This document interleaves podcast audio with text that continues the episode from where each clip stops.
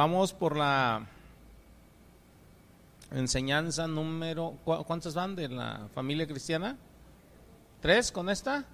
Ok, vamos por la tercera entonces. Este, eh, eh, pónganle como título, este, eh, no provoquéis a ira a vuestros hijos, ¿va? No provoquéis a ira a vuestros hijos. Ah, este, como se los digo constantemente, miren, nunca es tarde, ¿verdad? Para, para aprender. Algunos de nosotros pueden eh, decir o podemos decir, oye, es que mis hijos ya están grandes, ¿va? Hubiera sabido esto antes, pero mira, hay nietos, ¿va? Y hay maneras de corregir aún con los grandes, ¿va? Otros jóvenes dicen, oye, pero es que yo todavía no tengo, pero si el Señor lo permite, los vas a tener, ¿va?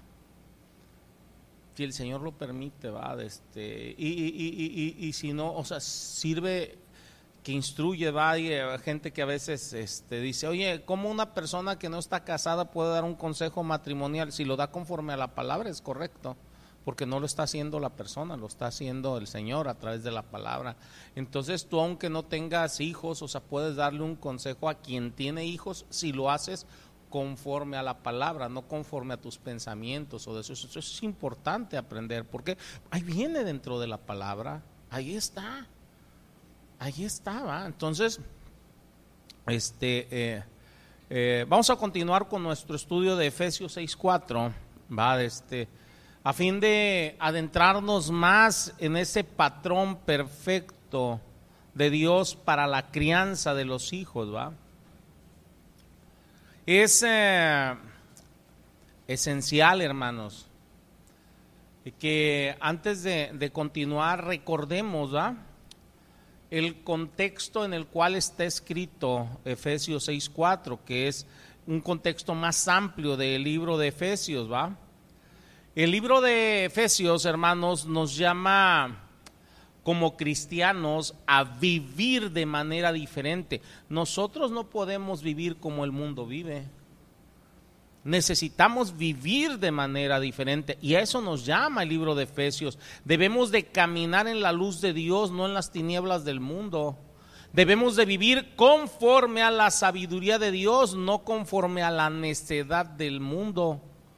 Ayer a los servidores este, se les eh, dio una enseñanza precisamente sobre el mundo, sobre el cosmos, ¿va? Este, sobre cómo el enemigo, o sea, rige sobre las cosas de este mundo y cómo Dios nos llamó a vivir apartados ¿va? De, de, todo ello. Entonces, eh, eh, nosotros debemos de aprender a vivir conforme a la sabiduría de Dios, no conforme a la necedad del mundo. Debemos de caminar en el espíritu, no en la carne. Eso es lo que me dice Efesios.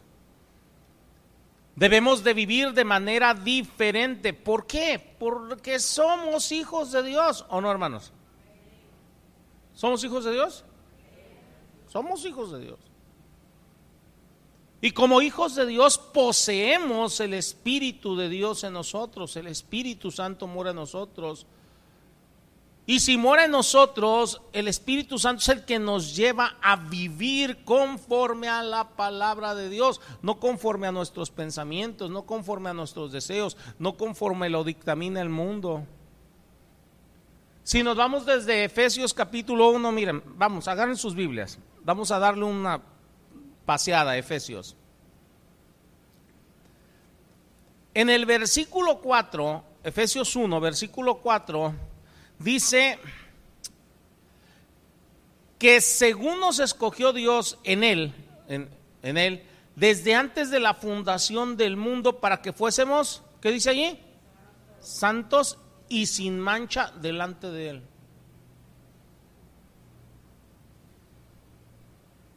O sea, tú y yo fuimos tomados por Dios para vivir santos y sin mancha delante de Él. Qué tremendo, ¿eh? Si le brincan tantito más y ven el versículo del 11 al 14, nada más les voy a dar unas ah, pequeñas palabritas del 11 al 14. Dice que Él hace todas las cosas para alabanza de su gloria. En pocas palabras, esos versículos del 11 al 14 nos dicen que el propósito por el cual Él nos salvó es para la gloria de su nombre. O sea, todo lo que hagamos, la manera en que vivimos, el cómo actuamos, lo que hablamos, o sea, todo debe de ser para la alabanza de la gloria de su nombre. Ahora, también el Señor nos salvó, según el capítulo 2 de Efesios, versículo 10, dice, para buenas obras o sea, para que hagamos buenas obras. Pero dice aquí las cuales Dios preparó de antemano para que anduviésemos en ellas. Dios ya tiene preparado en la palabra, en su palabra, en su bendita palabra, lo que quiere que hagamos y cómo quiere que lo hagamos. Por estos motivos, hermanos, se nos exhorta a andar como es digno de la vocación con que fuimos llamados. Efesios 4.1.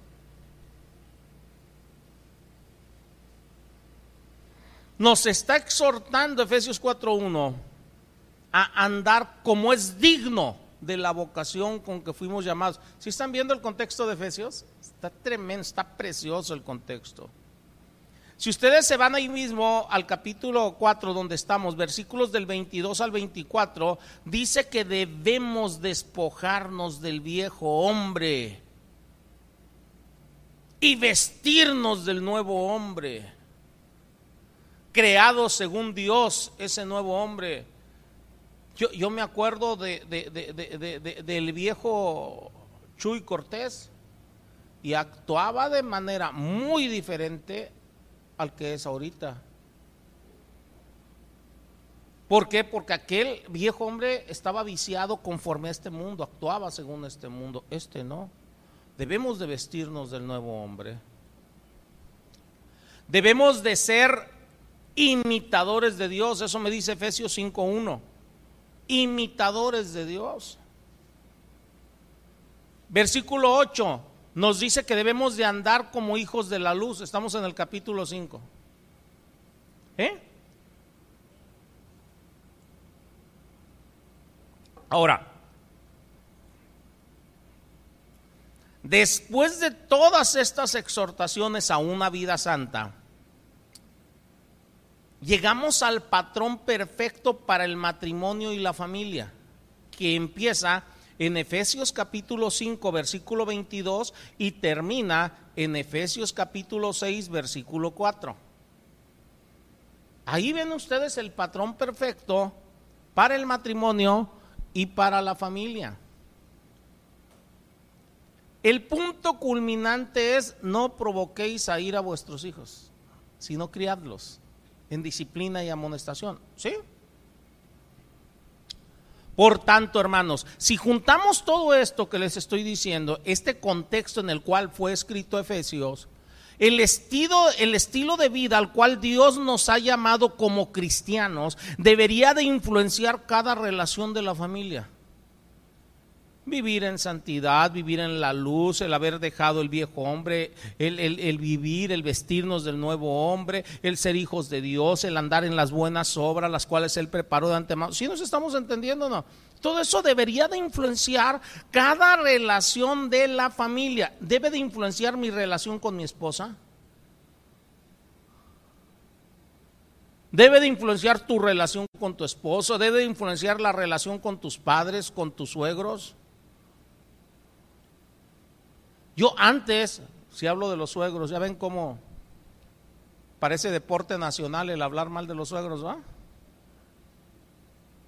Bueno, es la, realidad, ¿va? Entonces, yo, yo, yo, yo, yo antes, o sea, conforme a este mundo, o sea, yo ni siquiera quería tratar con mi suegra.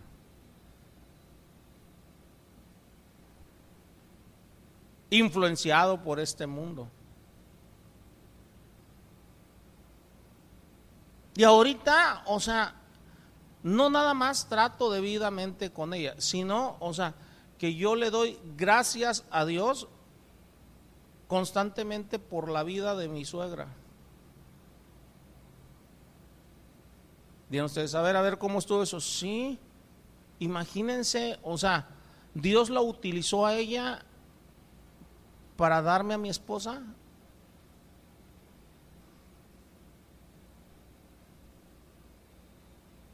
No sé si nos estemos entendiendo. Entonces, ¿cómo no voy a darle gracias a Dios aún como vehículo para traer a mi esposa o no? Digo, dice la palabra, o sea, que, que, mi esposa es herencia dada por Dios para mí, para mi bendición o no.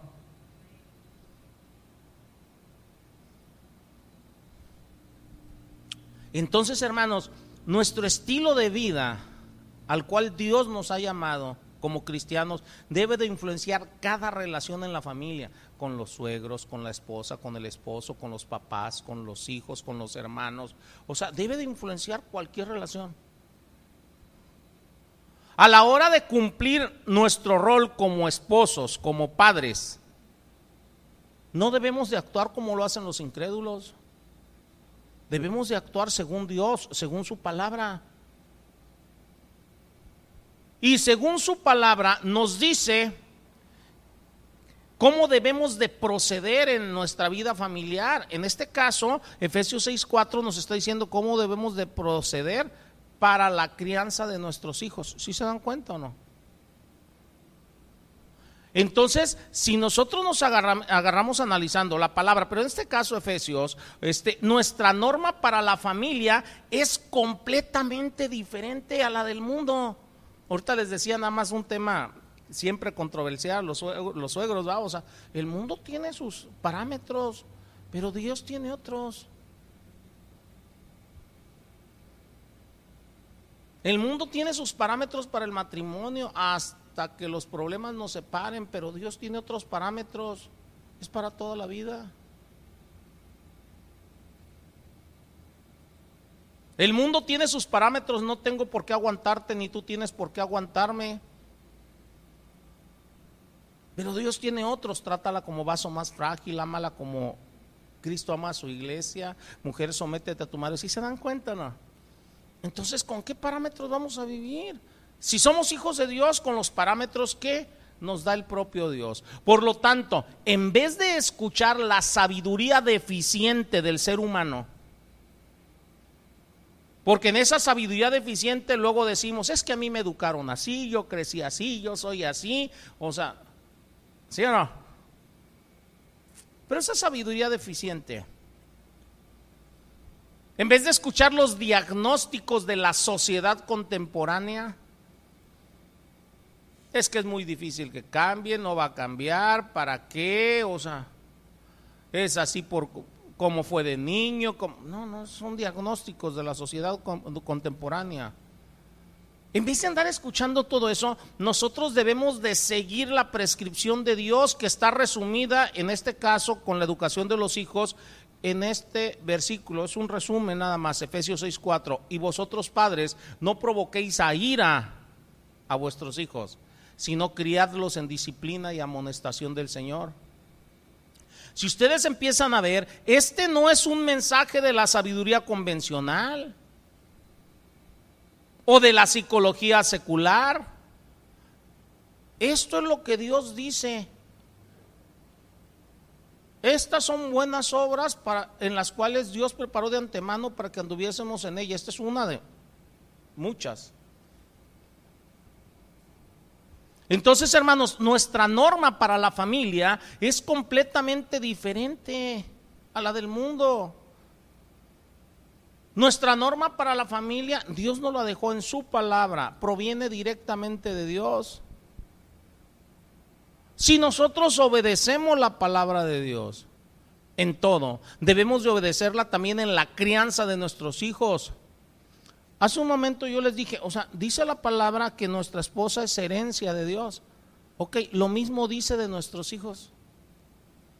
El Salmo 127, versículo 3, vayan para que lo vean.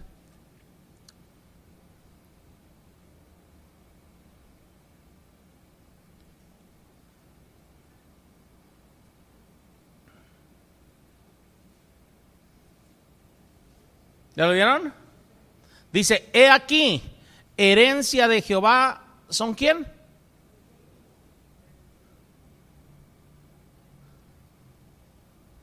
Son herencia de Jehová. Nuestros hijos son herencia de Dios. Dice, cosa de estima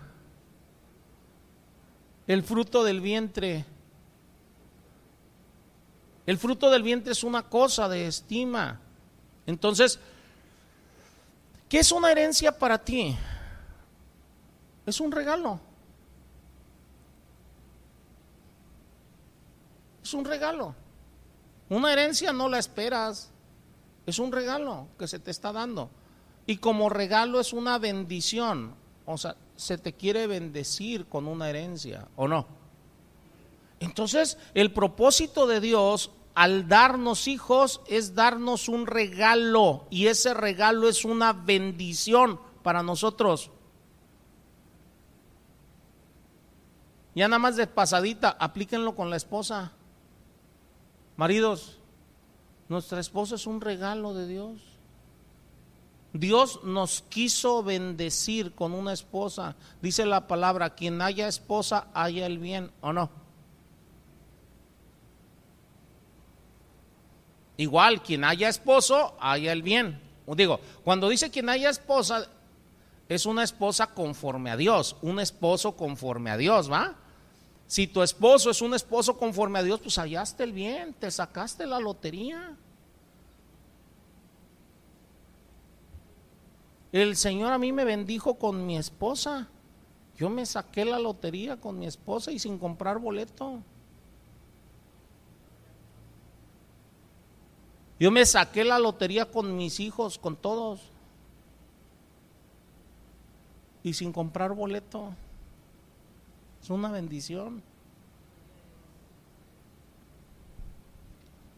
Son un regalo de Dios. Pero ahí les va. Aquí ya entramos con el pero. Pero en el mundo, ¿cuántas veces los hijos llegan a ser, en vez de una bendición, un fuerte dolor de cabeza?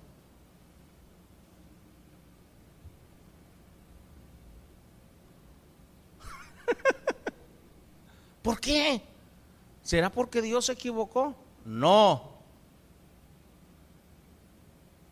en vez de ser una bendición, son un fuerte dolor de cabeza porque nosotros, los padres, fuimos los que no seguimos debidamente el patrón de Dios para la crianza de los hijos. Los responsables somos nosotros. Pero es muy fácil, cual vi Adán, cual vi Eva, Eva culpar. No, son ellos, son mis hijos. No, este me salió malo, no sé por qué. No es cierto. Nosotros no seguimos el patrón. Lo mismo en el matrimonio, decimos, no, no, no, esta mujer o este hombre, no, no, no, no, no. El que, el que no siguió el patrón bíblico fuiste tú.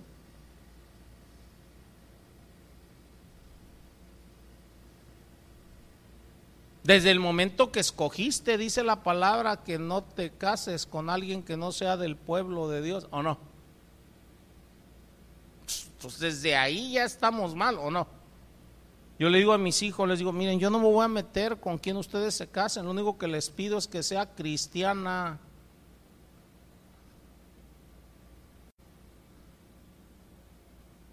Es todo.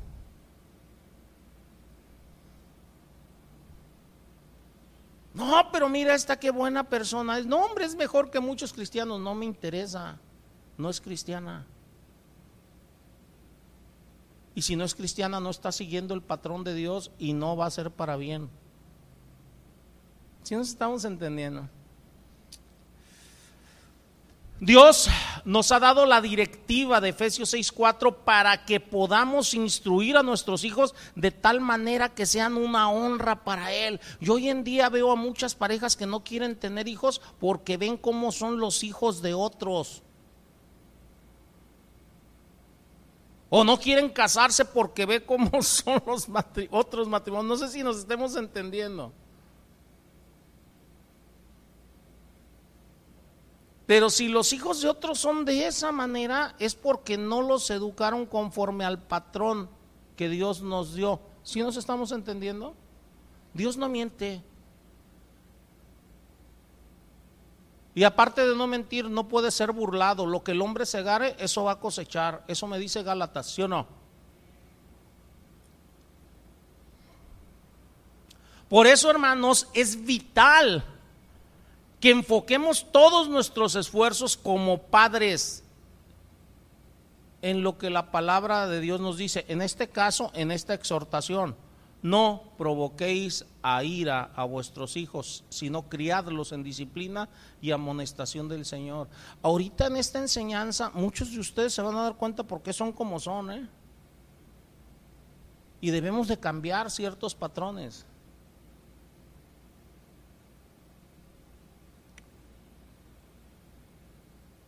En Efesios 6:4 encontramos dos instrucciones, una positiva y una negativa. Vamos a comenzar con la negativa, que es la primera, que dice, no provoquéis a ira a vuestros hijos.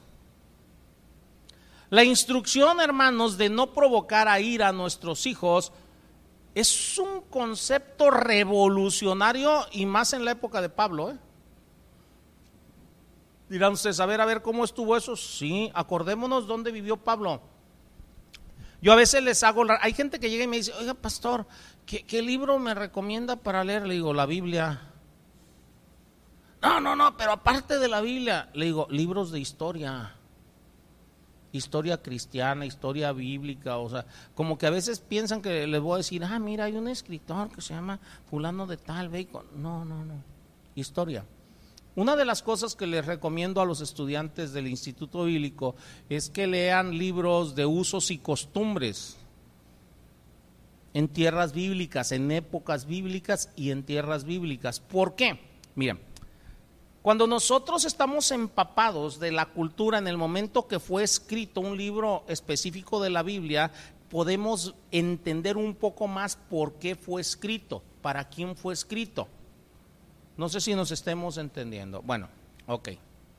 Entonces, cuando Pablo escribió Efesios, el no provoquéis a ir a vuestros hijos era un concepto revolucionario en esa cultura pagana a la cual Pablo le estaba escribiendo. Miren, la ley romana le daba a los padres varones, ¿eh?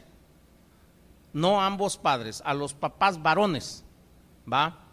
El poder absoluto sobre sus familias, lo cual llamaban en latín patria potestas, de donde viene el término para nosotros patria potestad.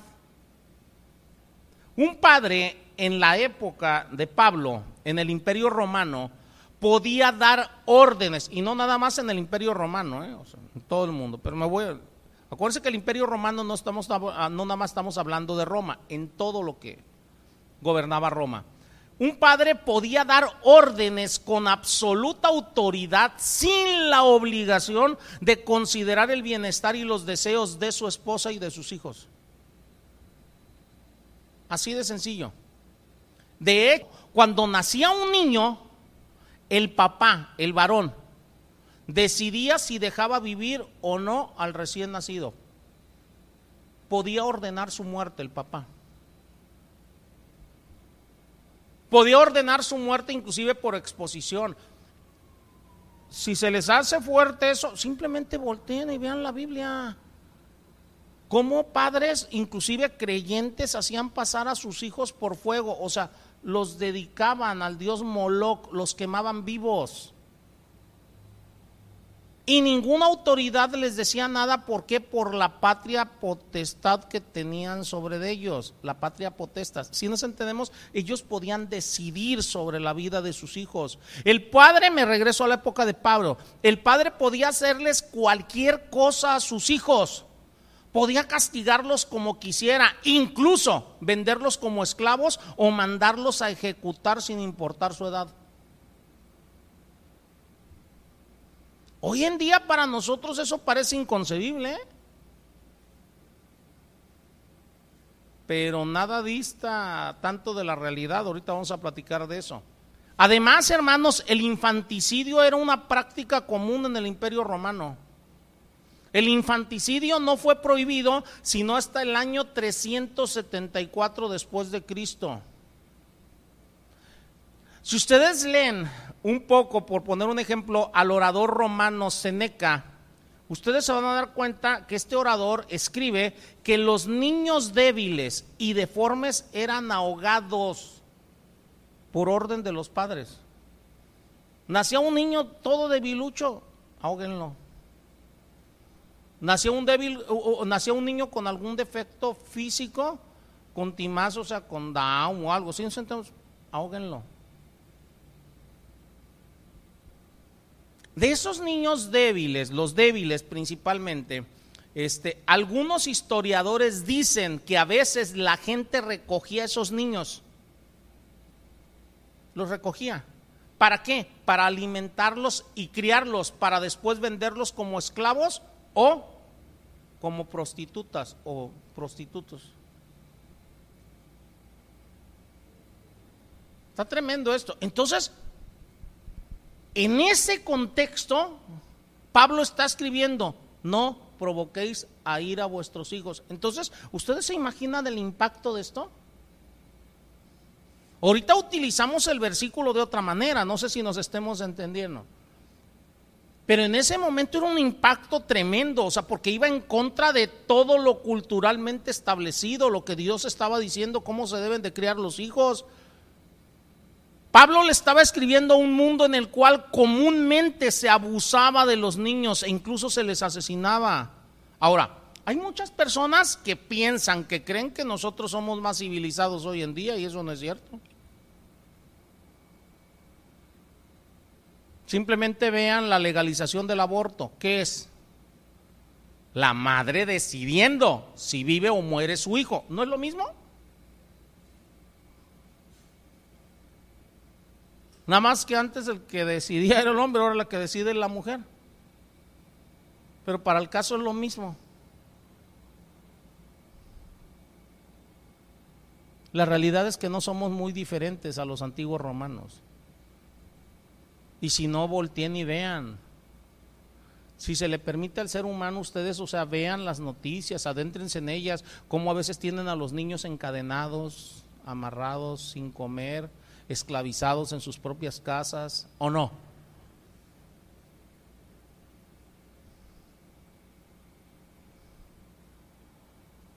Es más, muchos padres hoy en día ven a los niños simplemente como una conveniencia.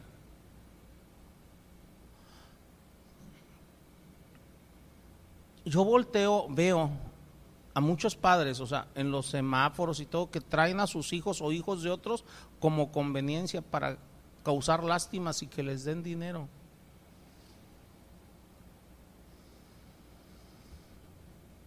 Eso es nada más un ejemplo que les puedo dar entre muchos.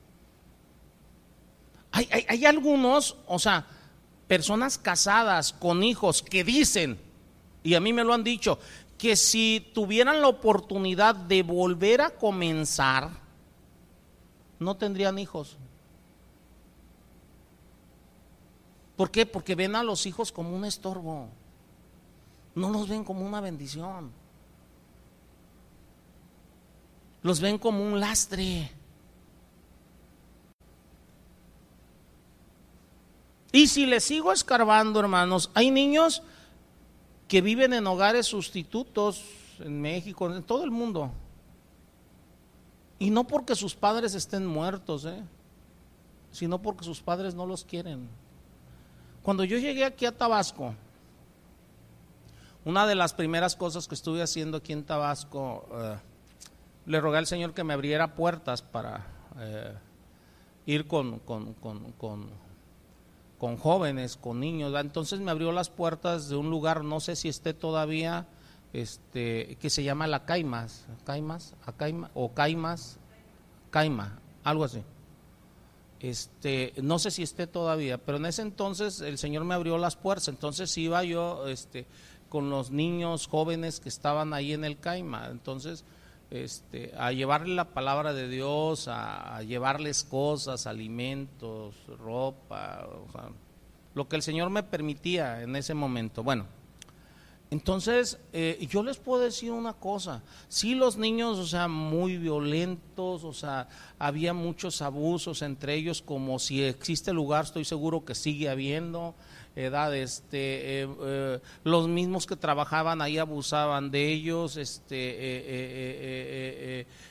pero así como abusaban se quejaban de ellos, o sea, porque se escapaban, porque no obedecían, por esto, por lo otro. Entonces, una de las cosas que me di cuenta es que la mayoría de los que estaban ahí, les puedo decir, facilito el 90% de los que estaban ahí, no estaban ahí porque sus papás estuvieran muertos, sino porque sus papás no los querían. Y muy pocos casos, muy pocos casos estaban ahí porque no los pudieran mantener. Pero la gran mayoría era porque sus papás no los querían. Y es triste, hermanos, ¿eh? Uno de los mayores contribuyentes al suicidio adolescente es que los niños, los jóvenes se sienten rechazados por sus papás. Primero rechazados por sus padres, después rechazados por aquellos a los que se les está dando el cuidado y después rechazados por la sociedad en general. Miren, es fácil llegar y juzgarlos, ¿eh? Lo difícil es tener empatía con, con las situaciones.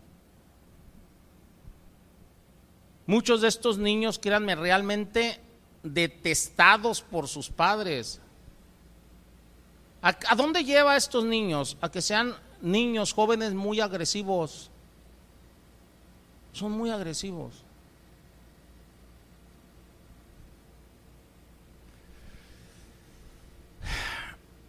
Yo en la mañana les platicaba, pocas veces yo platico lo que les voy a decir ahorita, hoy lo, hoy lo platiqué en la mañana.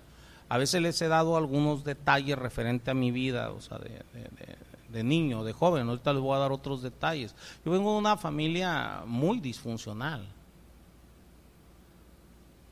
En mi casa, en la casa donde vivíamos, éramos nueve hermanos. De los nueve, los dos más chicos, o sea, una hermana mía, mujer y yo, o sea, éramos los únicos que teníamos papá y mamá en la casa, los otros siete no, no eran hijos de mi papá.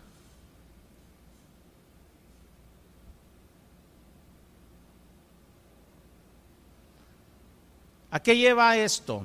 Llevó a muchas cosas. Ahorita les voy a dar un dato y después les voy a dar otro conforme vaya avanzando la, la, la, la enseñanza, ¿va? De este, eh, eh, eh eh, primeramente, o sea, el primer dato que, que, les puedo dar, o sea, referente a esto, o sea, es que había envidias de los hermanos más grandes, o sea, ¿por qué? Porque aunque no se quisiera, había preferencialismo, o sea, de mis papás por nosotros, y eso era algo de lo cual mi hermana y yo no éramos responsables. Entonces cuando estábamos ahora sí a solas con nuestros hermanos, que era gran parte del día, o sea, eh, principalmente yo que era el más chico, o sea, había muchas agresiones físicas y verbales de algunos de mis hermanos más grandes para conmigo. Y eso me hizo crecer extremadamente agresivo. Y si les digo extremadamente agresivo, es extremadamente agresivo conforme fui creyendo, creciendo, o sea, eh, eh, eh, por ahí, o sea, se me dio la oportunidad, o sea, mi papá me, permitió, este, porque yo lo estuve buscando, o sea, aprender artes marciales y yo aprendí artes marciales, o sea, y diferentes tipos con una sola idea en la cabeza, vengarme de mis hermanos.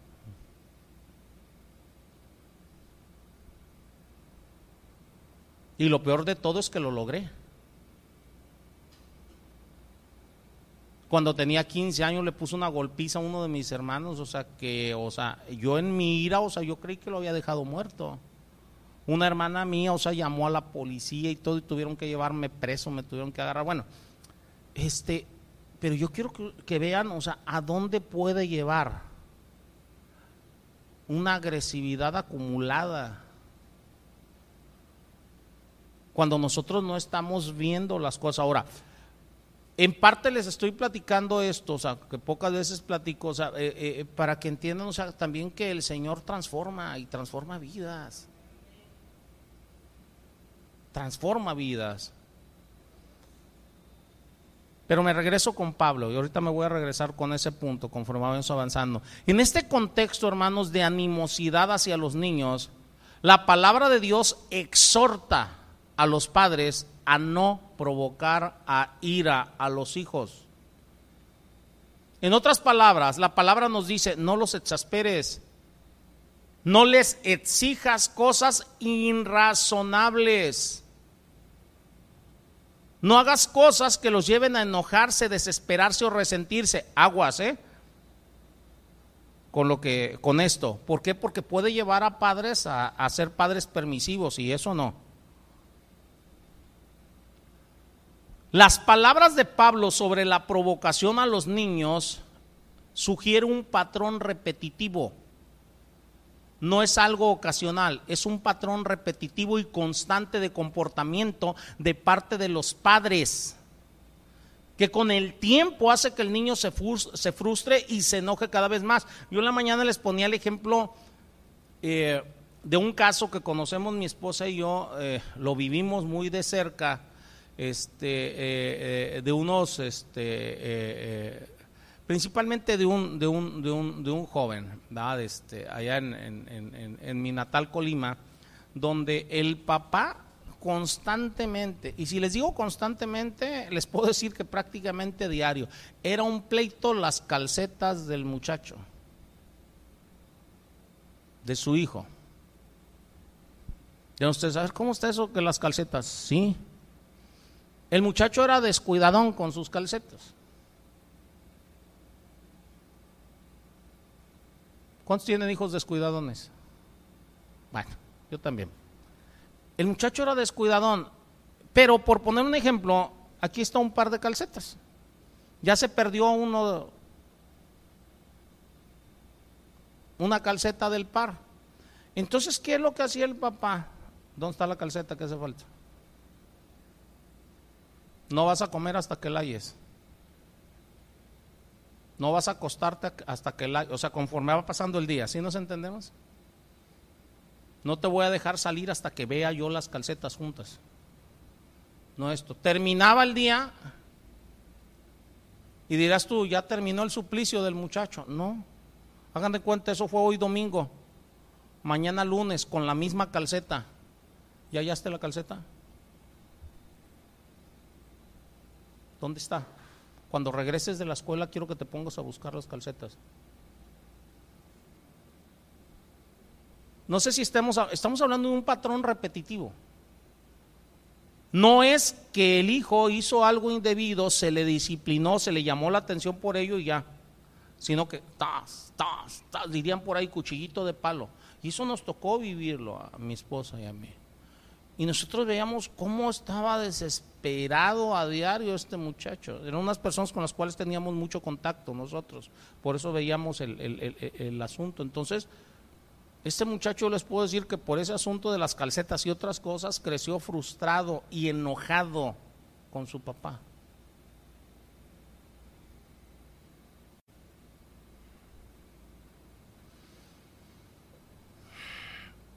Por eso les digo, o sea, no es que no les llame la atención, es que tengamos cuidado qué estamos haciendo. Estamos hablando de patrones repetitivos.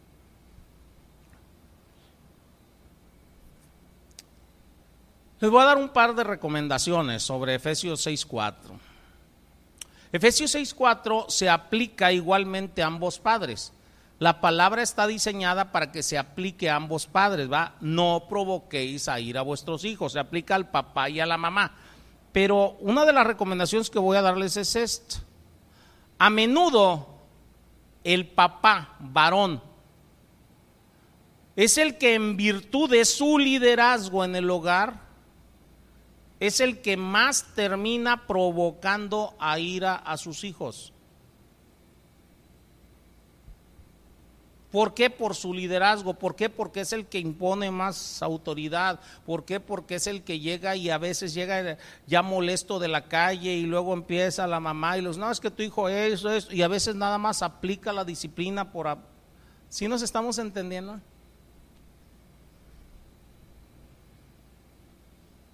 Ya sea intencionalmente o no, pero es el que normalmente más provoca a ir a sus hijos. Dije, normalmente, no que siempre, ¿eh? aguas. Una de las maneras más comunes de provocar a un niño es por medio de reglas poco realistas, exigencias muy altas para la edad y madurez de los niños. Otra manera de provocar a ira es con una excesiva disciplina. No es cuestión de que, oye, aquí en la casa hay horarios, no, no, no, no. Sino que hay casas donde oh, no toques, no agarres, no hagas, no, no, sé si nos estemos entendiendo. Y aguas con que se quebre una cosita o porque ahí te va un soplamoco, ¿o no?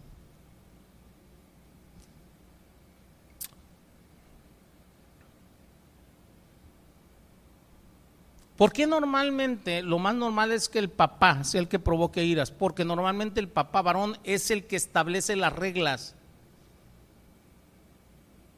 o el que lleva a cabo la disciplina. Es fácil que se cometa la provocación incluso de manera inadvertida, aunque el papá no busque el provocar ir a, a los hijos, o sea, a veces de manera inadvertida se hace. Aquí es donde se requiere que nosotros como padres, ambos, ¿eh? hombre y mujer, o sea, seamos especialmente cuidadosos en la interacción con nuestros hijos.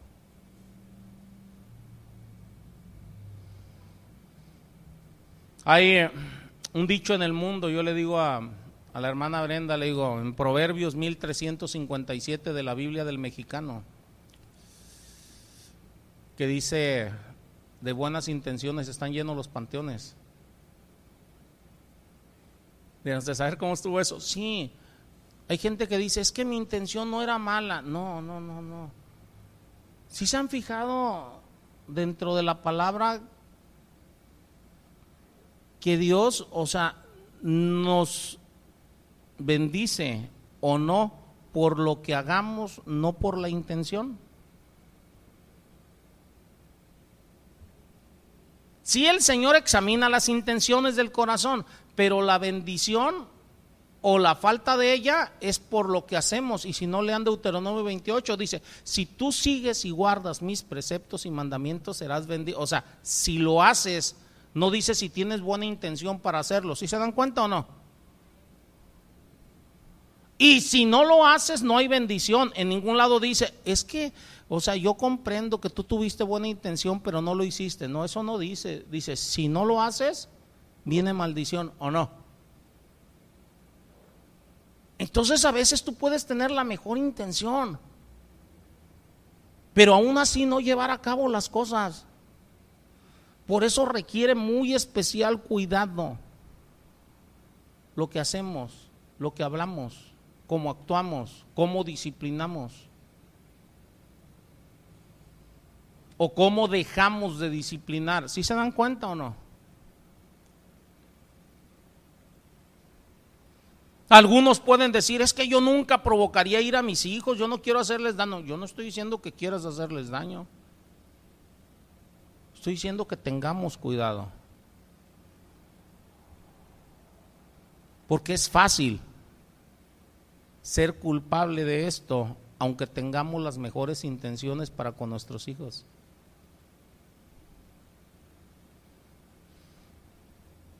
Por ejemplo, puede suceder que cuando les ponemos demasiadas, estoy hablando de demasiadas, en exceso, ¿eh? restricciones a nuestros hijos, los provoquemos a ira. No estoy diciendo que no los cuidemos, estoy diciendo cuando le ponemos demasiadas. Miren, uno de los retos que presenta la crianza de los hijos anótenlo, los que lo quieran anotar, es la necesidad frecuente de ajustar, ajustar pautas y reglas. Entonces, ¿cómo ajustarlas? Sí, debemos de ir de ajustarlas de acuerdo a la edad y de acuerdo a la madurez de nuestros hijos. Yo no puedo aplicar las mismas reglas para mi hijo Josué que para Pablito se llevan casi tres años de diferencia.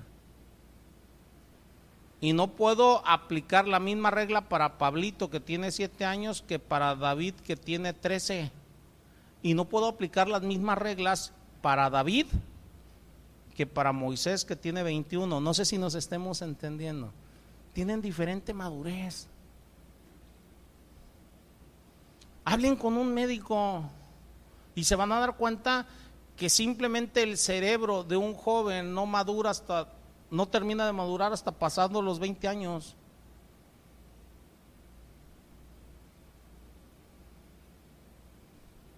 ¿Qué significa eso? Que va a haber muchas cosas, por poner un ejemplo, o sea, en lo que nosotros conocemos como adolescencia o pubertad o algo, o sea, donde ellos son más temerarios, son más aventados. Si tú ves a un joven de 15, 16 años, eh, a, él, o sea, no, hombre, olvídate, si le das permiso para casarse, se casa, porque es aventado, pero eso es por falta de madurez. Son temerarios. Fíjense, le voy a platicar un poquito de Moy, de Uriel. Cuando ellos estaban en la secundaria, tanto Moy como Uriel, parte de la prepa, o sea, e, e, ellos querían, o sea, eh, eh, eh, tener novia. Oye, papá, que fíjate que quiero tener novia. tranquilo, ahorita no. Digo, mira, me decía, pero ¿por qué no? Si mis demás compañeros tienen, mira, te vas a distraer, o sea, no te vas a dedicar. No, que sí me dedico, mira, ok, mira, o sea, vamos a hacer una cosa. Ahorita dedícate a estudiar, dedícate a otras cosas y ya que tengas 18 años te doy chance, no te voy a decir nada. Total, el Señor los convenció y dijeron, ok, va, nada de novias, perfecto, nos vamos a dedicar a estudiar. O sea, pero dándoles razones, no imponiéndose, si, nos estamos entendiendo. Entonces, este, eh, mi hijo cumple 18 años, muy, es el más grande. Entonces le digo, hijo, a partir de ahorita tú puedes tener novia en el momento que tú quieras. Ya lo platicamos. Y él solito me dice, no, papá, ahorita no. Déjame terminar la carrera y ya después platicamos.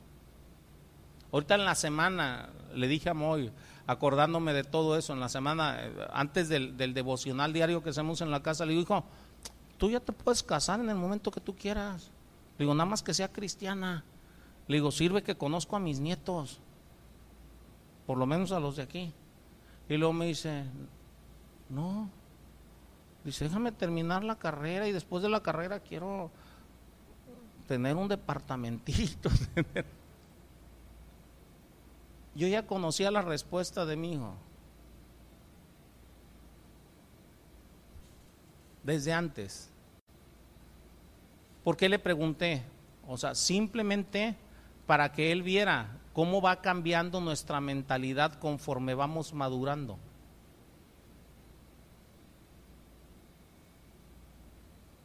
No te desesperes cuando tus hijos están pequeños, son muy aventados, mejor explícales, si tú te impones, lo único que vas a hacer es orillarlos a que hagan las cosas. Explícales. Sí debe de haber reglas, claro está. O sea, ninguno de mis hijos anda en, la calle en la noche, ni nada. Sí nos estamos entendiendo, o sea, pero ese es otro tipo de reglas. Aquí estamos hablando de no provocar a ira. Ahí es donde debemos de ser sabios. Debemos de ser sabios. ¿va? Entonces,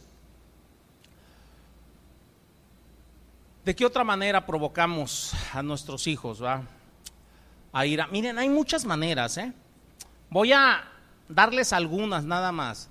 Eh, créanme que nada más son algunas, ¿verdad? Este, eh, eh, algunas cosas en las cuales debemos de tener cuidado. Una, una manera de provocar a, ir a nuestros hijos es cuando somos sobreprotectores.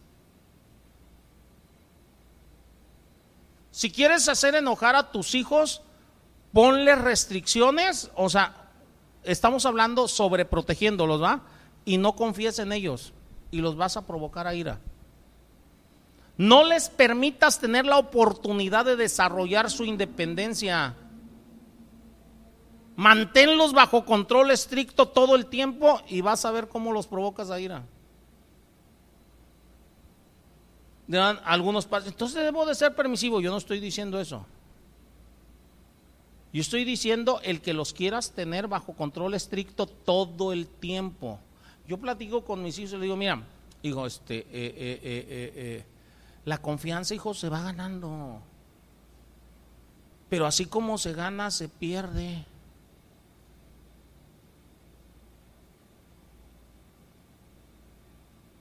Al más grande, a Moy, le digo, hijo, este, vamos por partes.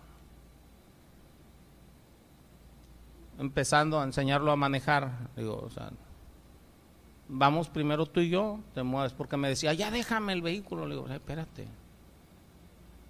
Le digo, la confianza se gana, pero también se pierde.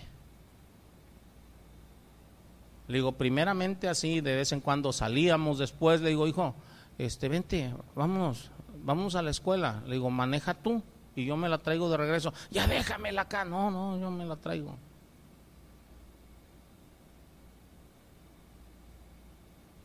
Y luego cuando íbamos de un de repente le quería acelerar de más o algo, este, le digo, ¿ya ves? Le digo, ¿y eso que vengo aquí? Le digo, tranquilo, compa. Después empezó a controlar todo eso y de un de repente le digo, ahora sí, hijo, ya llévatela. Mamá se quedó viendo. Le digo, hijo, es que, o sea, te lo he dicho, la confianza se gana.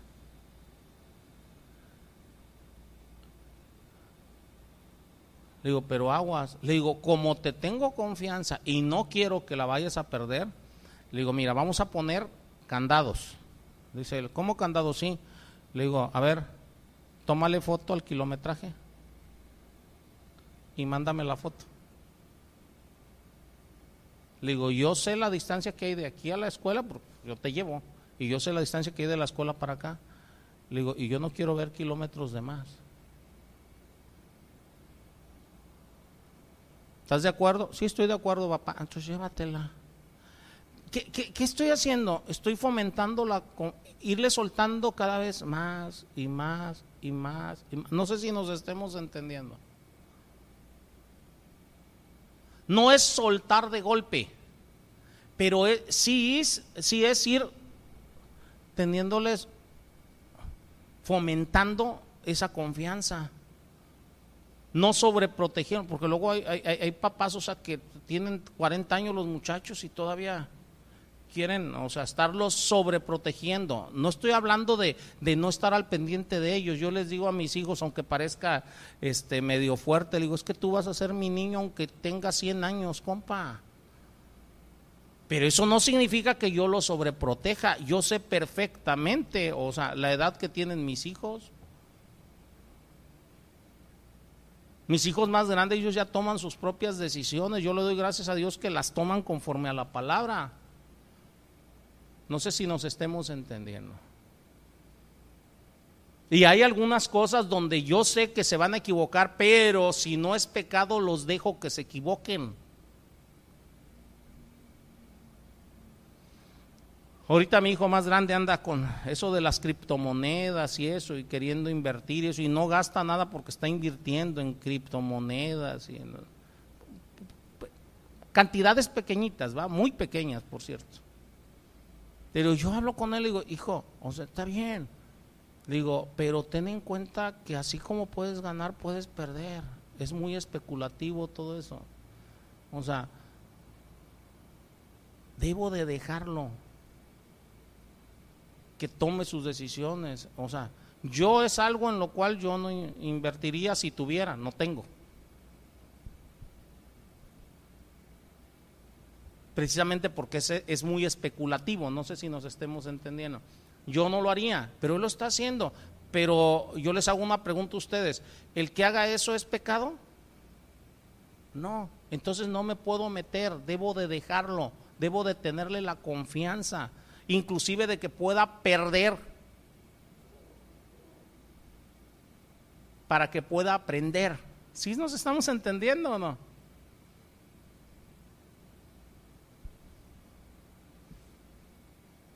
debemos de procurar ir soltando a nuestros hijos gradualmente a medida que van madurando. De otra manera, sobreprotegiéndolos, los vamos a provocar a ira. Estoy hablando gradualmente porque luego hay unos papás que a los 12 años, 13 años, 15 años ya les quieren soltar y ya está. No, no, no, no. Otra manera de provocar a ira a nuestros hijos es cuando muestras favoritismo por alguno de tus hijos. ¿Recuerdan, hermanos, lo que dice la palabra de Isaac y sus hijos? Esaú y Jacob. Isaac tenía favoritismo por Esaú y Rebeca por Jacob. Y eso es lo que hacen muchos padres. Unos tienen preferencia por uno y dicen, no, no, es que tú nada más te la quieres pasar con tu mamá, a ti no, yo agarro este otro, como diciendo, este es para mí, aquel para ti. Entonces, o sea, lo único que hacen es que entre ellos haya pique. Y ustedes pueden ver el pique entre Jacob y Esau. Jacob engañó a Esau, le robó su herencia y esto enfureció a Esau. Jacob tuvo que huir del hogar para protegerse de la venganza de su hermano. ¿Y saben a dónde llevó esto? Empezando por Rebeca. Rebeca, que protegía muchísimo a Jacob, jamás volvió a ver a su hijo.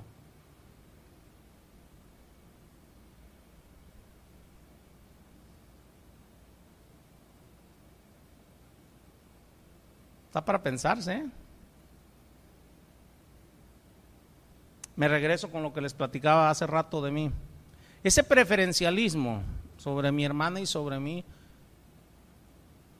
hacía que mis hermanos más grandes siempre estuvieran enojados contra mí, por lo menos contra mí. Y contra mis papás. Ustedes no se imaginan cómo hasta el día de hoy algunos de ellos se expresan mal todavía de mi mamá.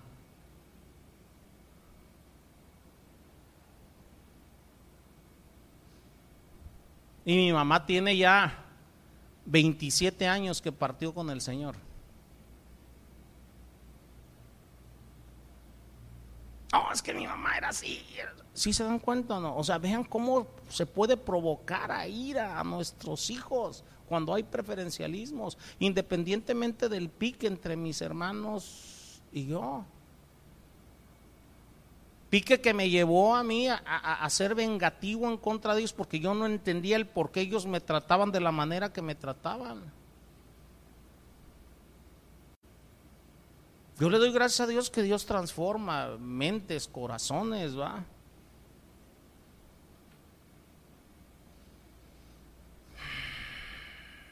Otra de las cosas que provoca ir a nuestros hijos, no compares a tus hijos entre ellos, todos son diferentes.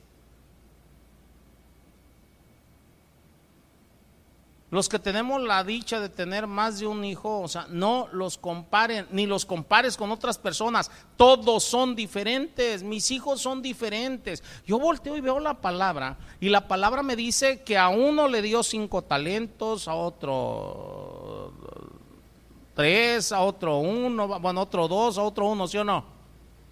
Ok, lo mismo sucede con nuestros hijos. Nuestros hijos no son buenos para lo mismo. Yo volteo y veo a mi hijo más grande, Moisés. Él es muy bueno en el Señor para cosas manuales.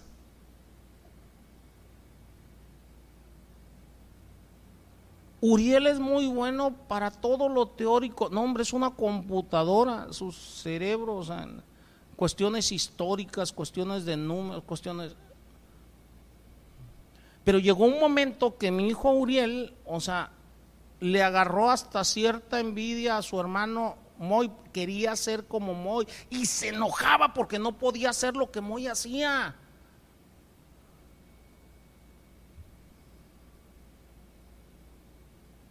En cuestiones manuales. Entonces nosotros platicábamos con él, Brenda y yo, no hijo, es que tú y él son diferentes. Si en vez de eso hubiéramos metido pique. No, no, no, hijo, es que, no, no, es que tu hermano es mejor, tu hermano. No, no es que no hay uno mejor que otro. Simplemente son diferentes. Dice la palabra de Dios referente a la iglesia, referente a la iglesia, que Dios a cada uno, nosotros como miembros de la iglesia, dice que Él nos puso en la parte del cuerpo como Él quiso comparándonos con un cuerpo. Eso quiere decir que en la iglesia hay una cabeza, que quiere decir que hay brazos, que quiere decir, o sea, que hay, o sea, órganos internos, que hay pies, y la misma palabra dice, ya porque yo no soy mano y soy pie, entonces no pertenezco al cuerpo. Ah, lo mismo sucede, hermanos, o sea, dentro de nuestros hogares con nuestros hijos. Dios pone a cada uno de nuestros hijos en la parte del cuerpo como Él quiere, con la función que Él quiere. Eso yo lo aprendí del Señor hace muchos años. Entonces lo que yo busco en el Señor con mis hijos es que cada uno esté en diferentes funciones de acuerdo a lo que el Señor le dio y tratar de fomentar que cada uno trabaje sus habilidades para el Señor.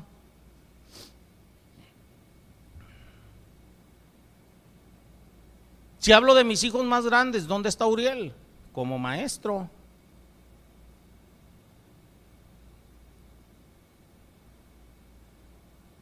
Los que han visto trabajar a mi hijo Uriel con niños, ¿cómo trabaja con niños? Y les cuenta y les dice y les hace. Y yo volteo y veo y digo, ¿de dónde le sale tanta palabra este compa?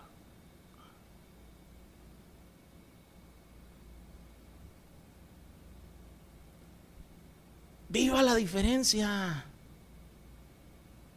No comparemos, nuestros hijos no son iguales, como los miembros en una iglesia no son iguales.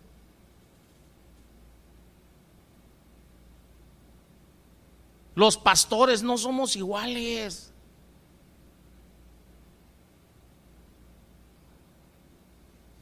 Hay hermanos que llegan y me dicen, pastor, ¿por qué aquel pastor dijo esto? Y digo, pues ve, pregúntale a él, ¿por qué me preguntas a mí? A mí pregúntame por qué yo dije lo que yo haya dicho. Otros llegan y me dicen, pastor, ¿por qué usted es tan serio? Pues, ¿es pecado o qué? Te insulto, te agredo, te ofendo, ¿qué? No sé si nos estemos entendiendo. ¿A cuál de ustedes he insultado, he agredido? ¿Qué? Nada más, a algunos les molesta. No, es que debería de ser más. No, no, cada quien es como el Señor dispuso que fuera de acuerdo a la función de cada quien. ¿Sí se dan cuenta o no? Entendámoslo con nuestros hijos. Que no haya comparaciones con nuestros hijos. Va a haber unos más ordenados, otros menos ordenados, ¿va? Porque luego decimos, a ver, ¿por qué no tienes ordenadito tu cuarto como tu hermano, como tu hermana? No, porque no somos iguales. Yo no estoy diciendo que dejes que sean cochinos, no, no, no. Estoy diciendo no comparativos.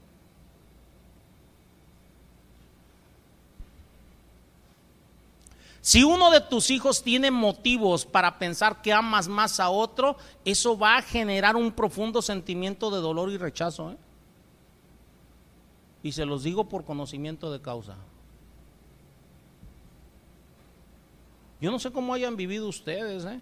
pero a lo mejor a ustedes mismos en su manera de vivir, en su manera de actuar, les están cayendo algunos veintes y deben de perdonar y deben de entender a sus papás. Somos nuevas criaturas, ¿o no? Bueno, por lo menos yo sí, no sé ustedes. no, yo sé que también ustedes.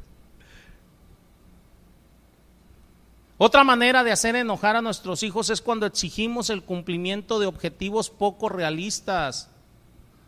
Algunos padres apabullan a sus hijos al ponerlos bajo demasiada presión para que sobresalgan tanto en la escuela, en los deportes, en la música, en cualquier otra cosa que practiquen. A veces hasta los humillan. No, no, no, no, es que tú deberías de hacer esto, porque aquel sí puede y tú no, pues no.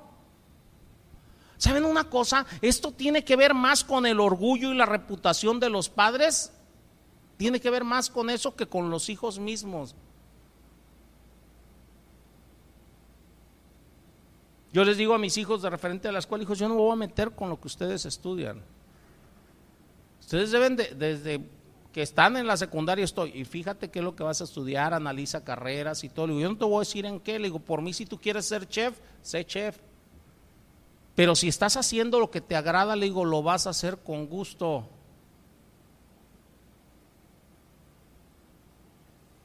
Para mí el trabajo en este mundo simplemente es una manera de vivir. Yo no quiero que mis hijos trabajen para ser ricos, yo quiero que vivan. No sé si nos estemos entendiendo. ¿Por qué? Porque dice la palabra que la bendición de Dios es, es la que enriquece.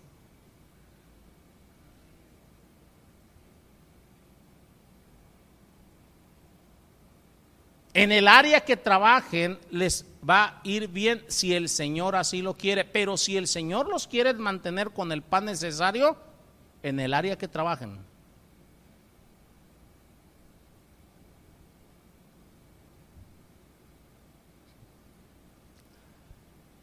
Los niños sufren una gran frustración, hermanos, cuando sienten que no hay manera de contentar a sus padres. ¿eh?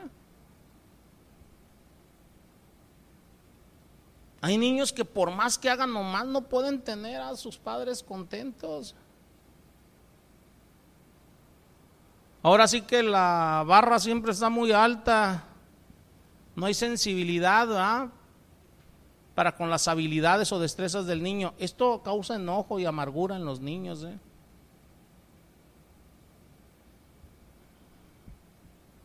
Hace, dice un pastor, un expositor bíblico dijo, dice, hace años conocí a una adolescente, dice, muy capaz, muy buena muchacha, dice, que se suicidó. Dice, se suicidó porque su mamá era muy crítica con todo lo que ella hacía, con lo, con lo que ella hacía. Dice, si bien dice, esta muchacha era una estudiante sobresaliente, dice, muy comprometida con la escuela, dice, la presión de su mamá hizo que ella tuviera una crisis nerviosa y tuvo que ahora sí tener tratamiento médico. Después de que regresó al hogar, después de su tratamiento, las críticas de su madre continuaron y finalmente la muchacha se suicidó.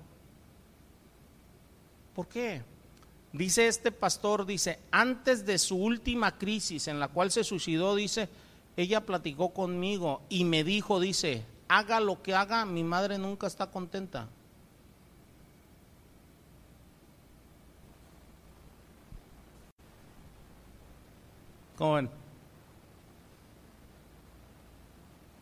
¿Qué les dices a tus hijos? Mira, cuando hagan las cosas indebidamente conforme a la palabra, díceselos. Mira, la palabra dice esto, dice esto, se debe de hacer las cosas de esta manera. Si tienes que disciplinarlos, disciplínalos. Esta es una parte nada más, no provoquéis a ir a vuestros hijos. Viene la otra parte, sino criarlos en disciplina y amonestación, ¿verdad? Falta esa parte.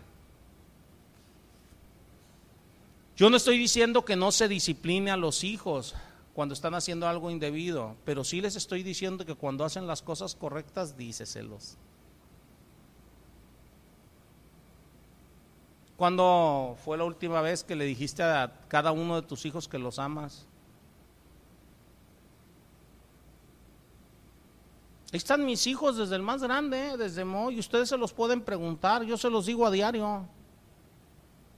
Mínimo antes de que se acuesten, yo les digo, hijo, acuérdate que te quiero mucho.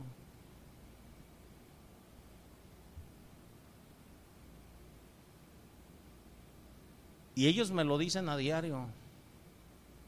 Y yo le doy gracias a Dios por ello. Así como me los ejecuto cuando no están haciendo las cosas debidamente, cuando las hacen bien, le dijo, vamos bien, síguele.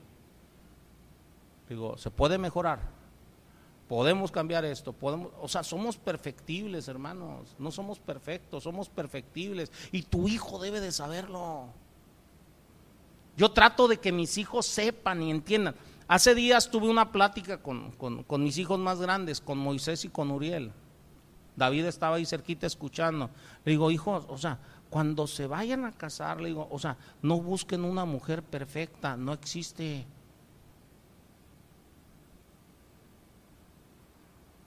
Le digo, busquen una cristiana que quiera cambiar, que quiera ser perfeccionada por Dios.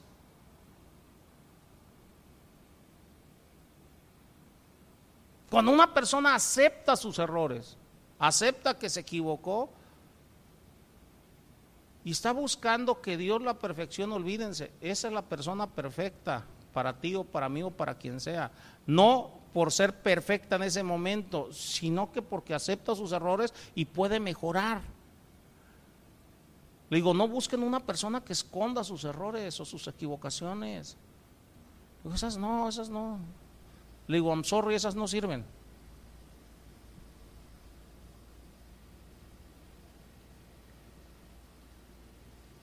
Pero así como se los digo de otras personas, le digo, ustedes, o sea, le digo, yo sé que no son perfectos, tienen errores.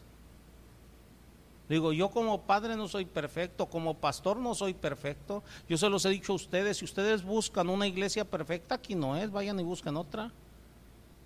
¿Por qué? Porque aquí estoy yo. Soy imperfecto.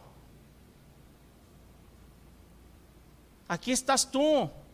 Lo que tú y yo debemos de buscar, lo mismo que debemos de enseñarle a nuestros hijos a buscar, es hacer mejores cada día. No a no equivocarnos, nos vamos a equivocar. ¿Sabías que tus hijos se van a equivocar?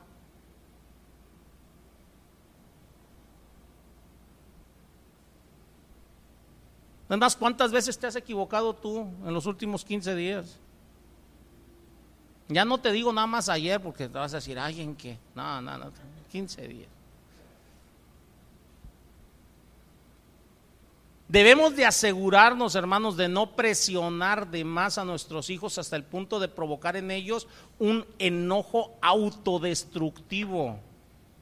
Ahora, otra manera de provocarlos a, ira es cuando somos demasiado indulgentes con ellos. ¿eh? Tú puedes provocar ira en tus hijos cuando les das todo lo que quieren, cuando recoges siempre todo lo que tiran cuando permites que ellos le endosen su responsabilidad a otros. Cuando permites que ellos pequen y no reciban retribución por su pecado, no reciban su disciplina. Porque lo que estás haciendo los alentas a seguir pecando. ¿Por qué les digo que los vas a provocar a ira? Cuando llegue el momento de que ellos se enfrenten la vida por sí solos, se van a dar cuenta de una cosa, que los demás no están a sus pies y que los demás no van a permitir que eludan sus responsabilidades. Y lo único que van a hacer es tener una respuesta agresiva y llena de ira hacia los demás porque no les permitieron hacer lo que en su casa les permitían. Aquí me ha llegado gente que ha estado en el servicio y que ha estado aquí en la iglesia. Todo está bien, hasta el momento que tengo que confrontarlos por algo. Mira, no hagas esto, no esto, esto está indebido, la palabra me dice esto. Y de ahí en adelante paso a ser su enemigo. Y como dijo Pablo, o sea, soy su enemigo por decirle la verdad.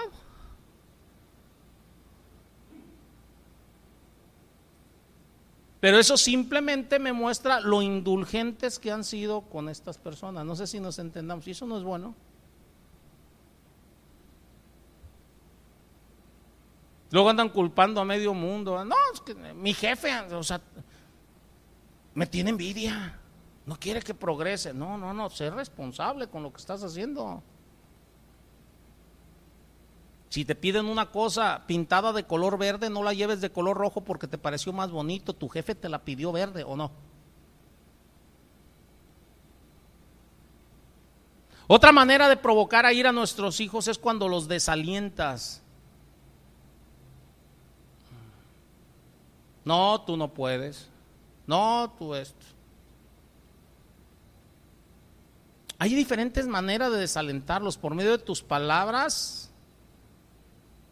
o tu falta de aliento personal hacia ellos. O sea, ¿cómo? Mediante recompensa, si tú lo quieres ver de esta manera. Mira, mira ustedes, oye, pero el dar recompensa no es malo. Mira, cuando tú eres obediente a la palabra de Dios, ¿qué hace Dios contigo? ¿Y qué es eso?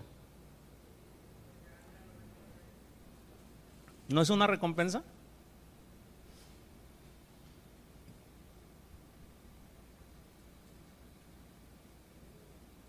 Si nos estamos ah, entendiendo. Entonces, yo trato de manejarlas, nada más que le ruego al Señor que me permita hacerlo sabiamente. Les voy a poner un ejemplo de cómo alentarlos, ¿va? O sea, algo que me funcionó a mí, por decir, hace tiempo, o sea, eh, yo les dije a mis hijos, ustedes deben de ahorrar. Digo, Señor, ¿cómo le hago para que ahorren en algo que no puedan vender con facilidad? Entonces le digo, bueno, vamos ahorrando en monedas de plata, que no son tan caras, no nada. Entonces le digo a, a, mis hijos más grandes, a Moy, Uriel, y le dije a, a David también, le digo, miren, vamos haciendo una cosa.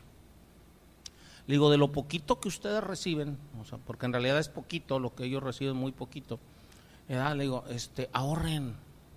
Le digo, y les voy a poner tantos meses, o sea, esta fecha, de cada moneda de plata que ustedes compran, le digo, yo les voy a comprar otra.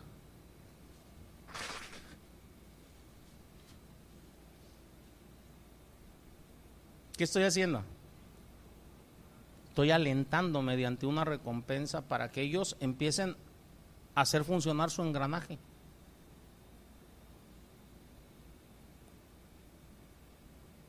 Unos lo hicieron, otros no.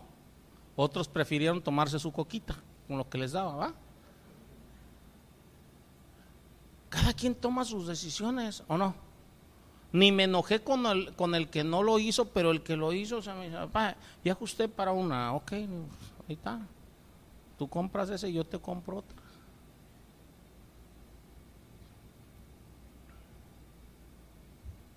Aliéntalos. Pero a veces en vez de alentar, no, no puedes, no, eso que estás haciendo no sirve, no, esto, espérate. Yo platico con mi esposa, le digo, mira, le digo, hablando de tú a mí, nadie está bien, al cabo no está mi esposa, bueno, normal no le van a decir. Bueno, le digo, hablando de tú a mí, le digo, puede haber diferentes cosas que no me gustan de ti. Le digo, como hay cosas que yo sé que no te gustan de mí. Le digo, pero te voy a decir el secreto por el cual, le digo, el Señor me ha dado, le digo, para, para, para, para, para que nos la llevemos a todo dar. Porque la verdad nos la llevamos muy bien mi esposa y yo. Le digo, lo primero que empecé a hacer hace años es ver lo que estás haciendo que no me gusta es pecado? ¿Y qué creen? En la gran mayoría de los casos no era pecado. Y si no era pecado, ¿por qué yo tenía que molestarme?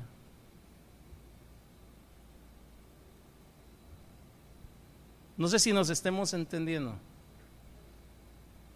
Entonces, en vez de molestarme, en vez de enojarme, y más con aquellas cosas que no son pecado, empecé a tratar esta otra parte, alentar. Vamos haciendo esto. Vamos haciendo esto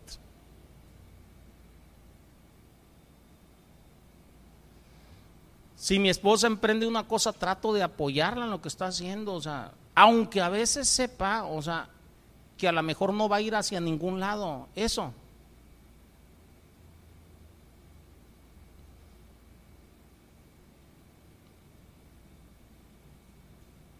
Les pongo el ejemplo ahorita con mi hijo y lo especulativo que les decía ahorita de las criptomonedas.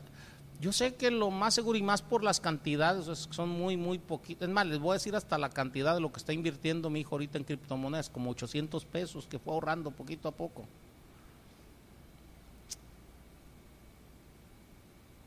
Yo prefiero que en algún momento los pierda y aprenda a que crezca diciendo mi papá no me apoyó en nada.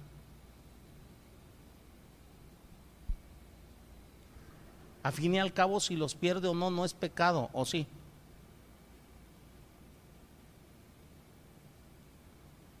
Pero en vez de eso, a veces, ya ves, te dije que es. Le digo, espérate, espérate. No ladres tanto, puedes morder.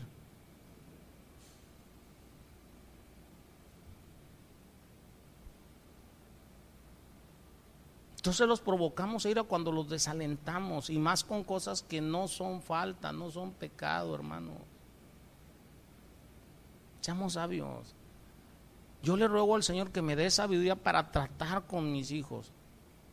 He buscado desde pequeñitos, o sea, yo le doy gracias a Dios que el Señor me llamó cuando Moisés y Uriel estaban muy pequeños, Uriel todavía no nacía cuando el Señor me llamó, edad este, pero estaban muy pequeñitos, edad este, eh, eh, eh, y hemos buscado mi esposa y yo hacer lo que dice la, la palabra, Este, y buscando hacer lo que dice la palabra, o sea, por lo menos hasta el día de hoy yo les puedo decir que todos mis hijos son herencia de Dios y han sido una bendición para mi vida. Y los que los conocen lo saben. Todos son muy trabajadores, todo lo que les digo, o sea, hijo, haz esto, o sea, este, los que están en el servicio o algo, creo que nunca han visto que me hagan una mala cara o algo cuando les pido algo. sí, Milton? No. Y ya son años, si nos entendemos, entonces yo le doy gracias a, Dios por ello. Ellos son realmente una bendición para mi vida. Y yo quiero que tus hijos sean una bendición para tu vida. Si ya lo son, qué bueno. Y si todavía no lo son, pues vamos, a que sean todos. Cuando no son esa bendición, les digo, el problema no radicó en ellos, radicó en mí. No te equivoques, lo que el hombre sembrar, eso va a cosechar. ¿Sí se dan cuenta o no? Pero estamos a tiempo de cambiar cosas, ¿va? Otra manera de provocarlos a ira es cuando no hacemos sacrificios por ellos. Dios, ¿cómo está eso? Sí, muchas veces hacemos sentir a los hijos que son unos intrusos en nuestra vida ya sea de manera directa o de manera muy sutil. A veces les transmitimos que son una molestia. ¿Por qué? Porque a veces les hacemos sentir que nos están impidiendo hacer lo que nosotros queremos hacer o nos están impidiendo estar donde queremos estar. Cuando muy bien estaban pequeños y nosotros ya en, el cristianismo, mi esposa y yo, este, desde que tenemos uso de razón en el cristianismo, Brenda y yo, hay este, eh, retiros para cristianos, que si hablamos allá de nuestra tierra había unas cabañitas, que, oigan, vamos, o sea, que va a estar bueno, para matrimonios, no, que vamos a la playa, que vamos a hoteles. Yo le digo a mi esposa, platicando con ella, le digo, mira, este, ¿quieres ir? Dice, no, pues sí me gustaría. Le digo, pero, ¿y nuestros hijos? Le digo, debemos de ver prioridades. Y dentro de nuestras prioridades, desde el principio los pusimos a ellos. Y acordamos, mi esposa y yo, si a un lugar no podemos ir con ellos, mejor no vamos. Ya tengo varios años como pastor y varios años como cristiano y nunca he ido a un retiro para matrimonios.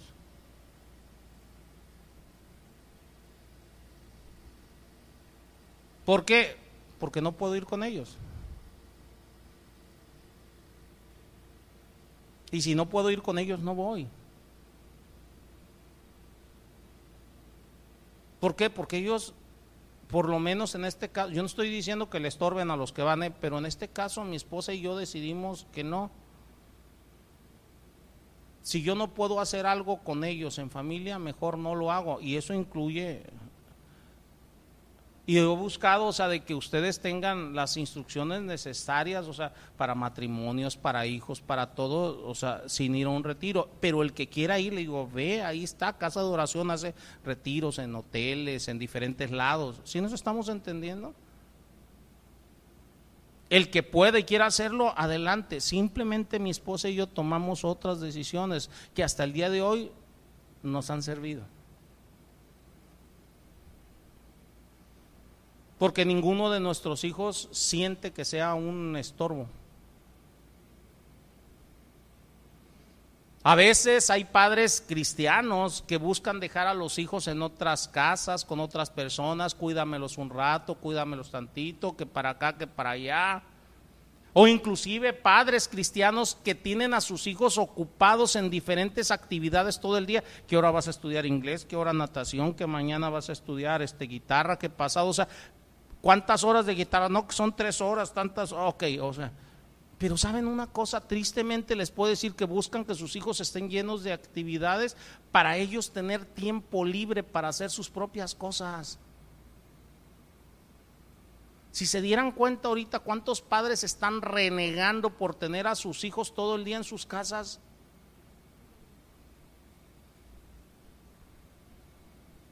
Porque no tienen tiempo para hacer sus cosas.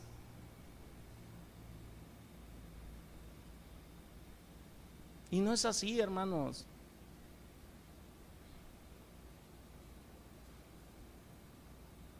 Mi esposa y yo nos casamos y ahora nuestra diversión incluye a nuestros hijos. Nuestros planes incluyen a nuestros hijos. Somos siete.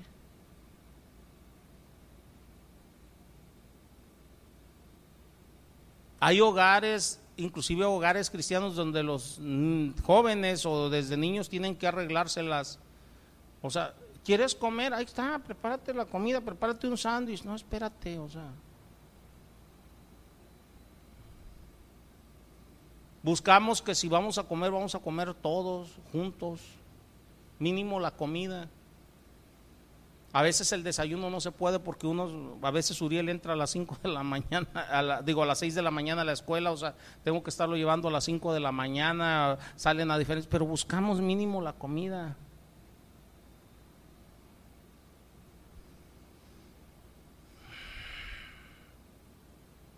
Muchas veces somos indiferentes con ellos y no estamos disponibles para ellos.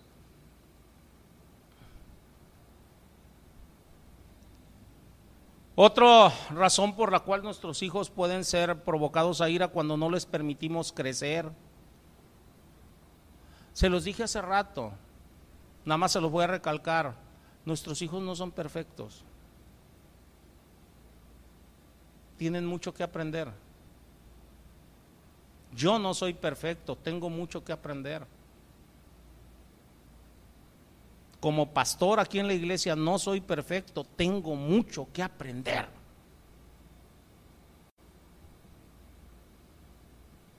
Y en ese proceso de aprendizaje, tanto como pastor, como padre, como hijo, como esposo, vamos a cometer muchos errores. Ulises, ¿cuántos errores habrás cometido como esposo? No te estoy preguntando cuáles, ¿eh? ¿Cuántos? Es un proceso de aprendizaje el matrimonio donde no vamos a dejar de aprender. ¿Cuántos errores habrás cometido como padre? Yo he cometido muchos. Pero repito, es un proceso de aprendizaje. Ese proceso de aprendizaje debemos entenderlo con nuestros hijos. Ellos están creciendo y tienen un proceso de aprendizaje y van a cometer errores. Repito, no estoy hablando de pecados, ¿eh? Pecado es una cosa, pecado es violación a los mandatos de parte de Dios, ¿va? Yo en la mañana les comentaba, por poner un ejemplo, tengo a, Josué, tiene cuatro años. Todavía hasta hace poco tiempo, o sea, varias veces, ¿eh? O sea, eh, quiero leche, o sea, cuando estaba comiendo, se le daba su leche y todavía no terminaba de comer, cuando un de repente, estás por allá caía el vaso y la leche.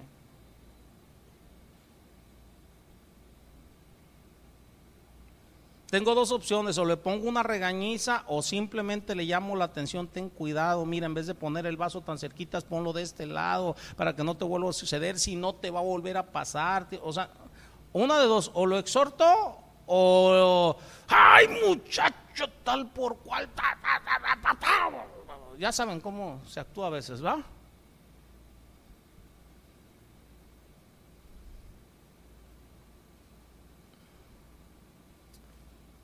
¿Cuántas veces te han llegado a tirar cosas en la mesa tus hijas?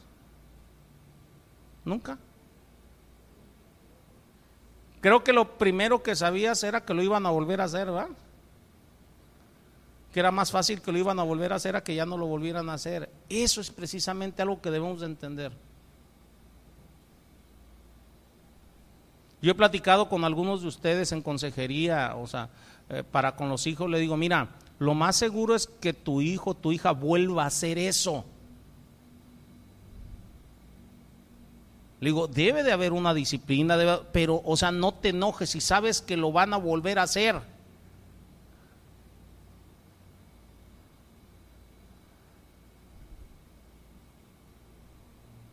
¿Si se dan cuenta o no?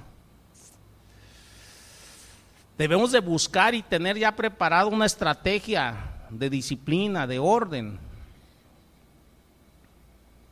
Si hablo de mi niño de cuatro años, Josué, hay algo que yo debo de entender. Él todavía está desarrollando su destreza, está desarrollando su coordinación. Pero muchas veces los padres queremos que nuestros niños pequeños actúen como adultos y tengan la misma coordinación, la misma destreza, la misma fuerza, inclusive que un adulto. No saltemos sobre nuestros hijos por ello. Pero cuando hagan las cosas bien, felicítalos. Y enséñales a hacerlo mejor la próxima vez. Espera siempre un progreso, no la perfección. Cuando hablo a veces con los servidores, hay servidores que llegan y me dicen, ay pastor, no, yo no sirvo para esto, que esto, que el otro. Y le digo, no, le digo, espérate. Le digo, ¿qué dice la palabra? Que de lo vil y menospreciado del mundo. Le digo, la realidad es que ni tú ni yo servimos, pero Dios, a Dios le plació tomarnos a ti y a mí. ¿Para qué? Para que se vea que el que está haciendo la obra es Él, no ni tú ni yo. ¿Qué les estoy diciendo con eso? Yo en todos los que están en el instituto, en todos los servidores, yo lo que busco siempre es progreso, no perfección. Y si hay algo que no está de acuerdo al orden establecido, pues como a un hijo los voy a tratar, o sea, va a haber una disciplina hasta ahí. Pero hay otros que no lo entienden. No sé si nos estemos entendiendo. Esto se los paso al costo para que ustedes lo que busquen, busquen en sus hijos, en sus esposas, en sus esposos, en el matrimonio, en donde sea es progreso, no perfección.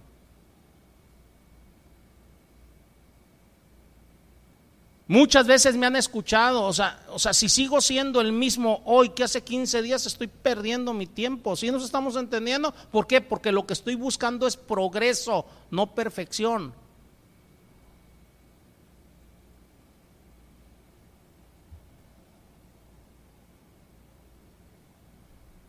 El Señor es el que perfecciona la obra, ¿o no? Otra manera de provocar a ir a nuestros hijos es cuando somos negligentes con ellos. Una ilustración bíblica muy conocida de la negligencia paternal es la relación entre el rey David y su hijo Absalón. Pongan mucha atención con esto que les voy a decir. ¿eh? ¿Alguien puede dudar siquiera que el rey David fue un buen servidor de Dios? ¿Alguien puede dudar siquiera que el rey David amara a Dios? Tenía un amor profundo por Dios, era un servidorazo de parte de Dios, pero no fue buen padre.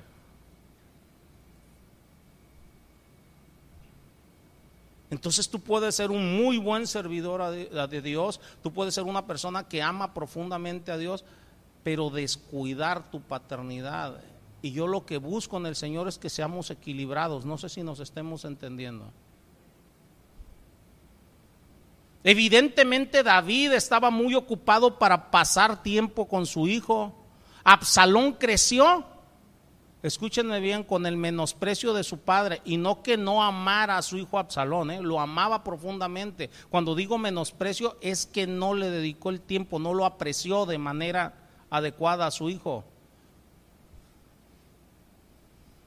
Llegó un momento que Absalón creció y se rebeló en contra de la autoridad de David como rey y elaboró un complot para destronarlo. Los detalles de esto ustedes los pueden encontrar en los capítulos del 13 al 18 de Segunda de Samuel. Al final Absalón fue asesinado en batalla. Desgraciadamente yo platico a veces con, con padres cristianos, gente que inclusive yo considero buenos servidores que me dicen, oye, pastor, es que mi hijo, mi hija, está pasando esto o aquello.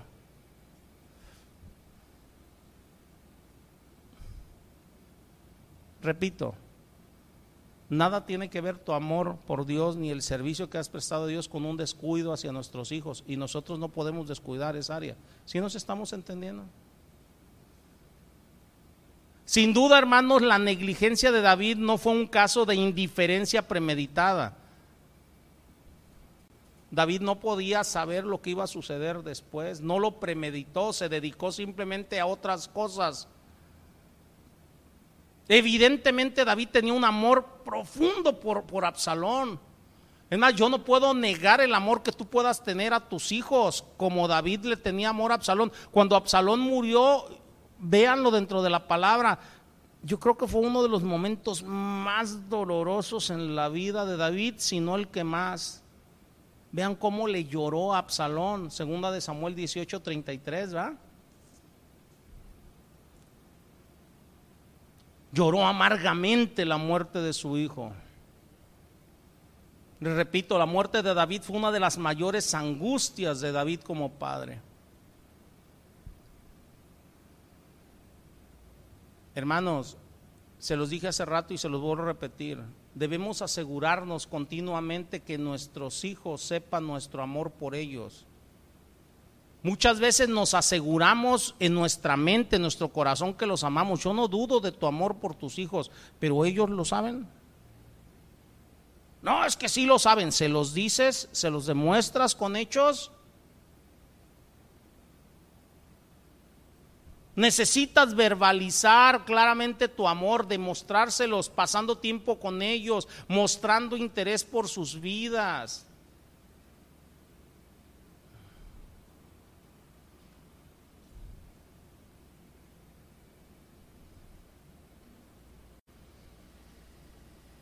Ay, hermanos.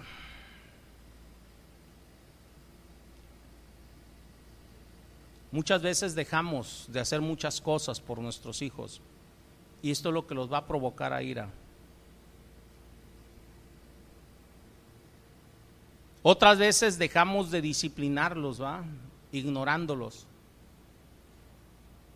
Y terminan siendo adultos como Absalón, también por falta de disciplina. Otra manera de llamarlos a ira es cuando los maltratamos verbalmente. Es muy fácil, hermanos, que un padre destroce el corazón de sus hijos ¿eh? con sus palabras. Esto puede incluir palabras dichas con enojo, con sarcasmo, con burla. Yo soy una persona, hermanos, o sea, los que me conocen un poquito más saben que tengo un humor medio ácido, medio negro.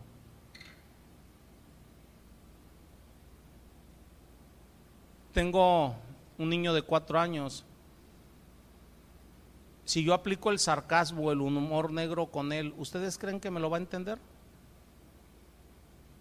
No. Pero sin embargo sí lo puedo destrozar. Y aparte de no entenderme lo que le estoy diciendo, aparte de destrozarlo, jamás va a poder responderme. Y muchas veces los padres utilizamos cosas en contra de nuestros hijos, llámese palabras, enojo, que los vamos a destrozar y ellos no tienen a veces en ciertas edades la capacidad de respondernos adecuadamente.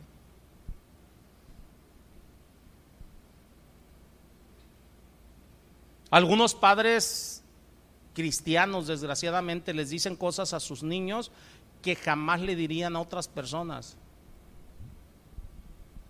Y acuérdate que un niño no puede defenderse, y más en contra tuya, y más si es tu hijo.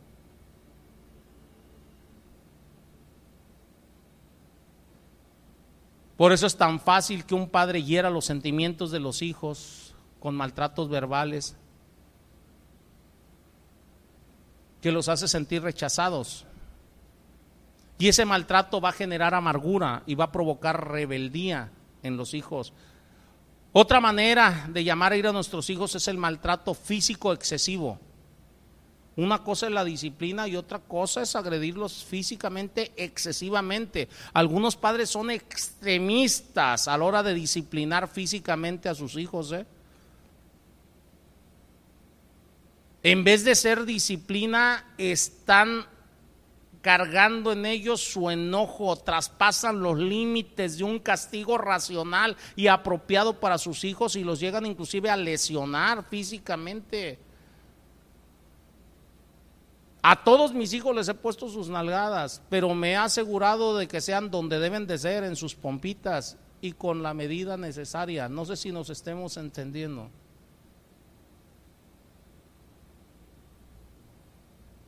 Escúchenme bien lo que les voy a decir. La peor forma, la peor forma de intimidación y brutalidad es la que hacen muchas veces los padres hacia los hijos. El hijo no te va a responder y más cuando es un niño y a veces me los lesionan, hasta les quebran huesos, los estrellan en contra de la pared. ¿No han visto noticias? Tú trabajas en un hospital, ¿cuántas cosas no han llegado ahí? Dios nos dejó a nuestros hijos, son, herencia, para que sean bendición para nosotros, pero para educarlos, para mostrarles el amor de Dios en sus vidas. Nos los dejó allí para protegerlos. Repito, también para disciplinarlos, ¿va? Pero tiene una medida. Yo les he dicho muchas veces a los padres, jamás disciplines a tus hijos cuando estés enojado, porque lo único que vas a hacer es descargar en ellos tu enojo.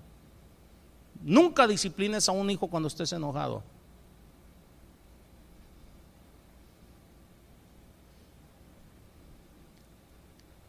Dice la palabra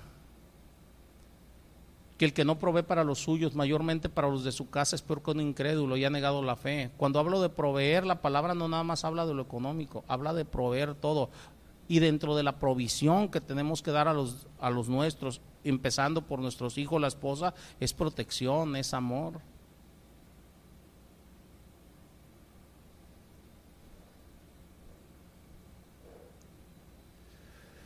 Ay, hermanos. El someter físicamente a un niño y aprovecharse de esa disparidad física entre ambos va a llenar al niño de temor. Y cuando crezca, va a crecer completamente amargado. Y se va a volver, créemelo, una persona vengativa en contra de sus padres y en contra de quien sea.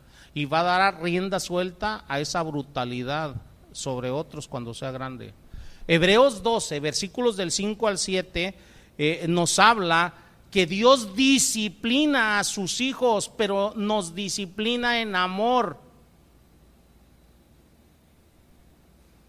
Nos dice que qué padre es aquel que su hijo no disciplina y aún castiga a los que toma por hijo Dios, pero Él nos disciplina en amor. Cuando nuestro Padre Celestial nos corrige, siempre predomina en Dios una actitud de amor. Aunque el castigo, todo castigo va a ser doloroso, creo que tú y yo sabemos y entendemos que cuando Dios nos está disciplinando es solo por una buena razón.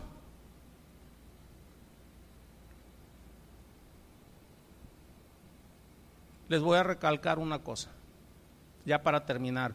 Cuando disciplinen a sus hijos, asegúrense de no hacerlo cuando están enojados, ni para desquitarse de su frustración, de su enojo. Asegúrense de evaluar primeramente la situación para determinar cuál es la respuesta adecuada. Y sobre todo, pidámosle a Dios que nos dé una mente calmada y un corazón lleno de amor por nuestros hijos antes de disciplinar. Debemos de procurar que la reprensión, la disciplina fluya de una genuina compasión y preocupación por el bienestar de nuestros hijos antes que como un castigo porque nos ofendieron. Amén, hermanos.